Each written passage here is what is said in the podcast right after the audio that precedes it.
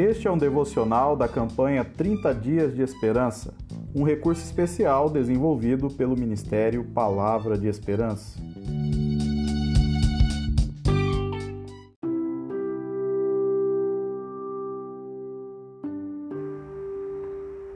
Episódio número 11 O referencial da bondade.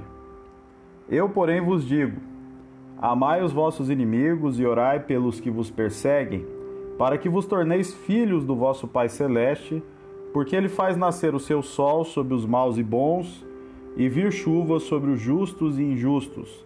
Mateus capítulo 5, versos 44 e 45.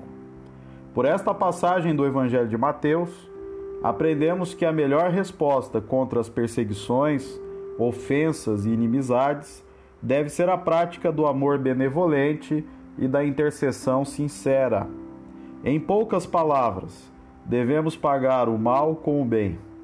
Este padrão de comportamento vai na contramão do mundo, pois, para a grande maioria, o mal precisa ser sempre revidado e o bem deve ser restringido para aqueles poucos a quem amamos ou que nos trazem algum tipo de benefício. Segundo John Stott, o redimido deve demonstrar um comportamento transformado que abençoa sem distinção, porque somos chamados a ser contra a cultura cristã. O referencial deste comportamento transformado procede do próprio Deus. Através do seu governo providencial sobre o universo, Deus revela sua bondade pois renova e abençoa a criação indistintamente. Ele faz o sol nascer sobre bons e maus e a chuva cair sobre os justos e injustos. O amor é uma virtude decorrente da bondade de Deus, como diria Spru. Esta bondade de Deus é concedida até por pessoas ingratas e más. Este caráter benevolente de Deus é a nossa fonte de exemplo e motivação. Deus é o referencial da bondade.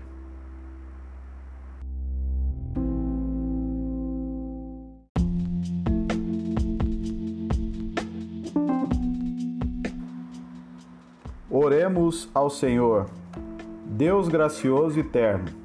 Sua bondade permeia toda a criação. Ajuda-nos a viver de maneira semelhante, espelhando o teu amor benevolente até os confins da terra pois assim demonstraremos que somos teus filhos e temos relacionamento com Jesus, o teu Filho unigênito. Amém.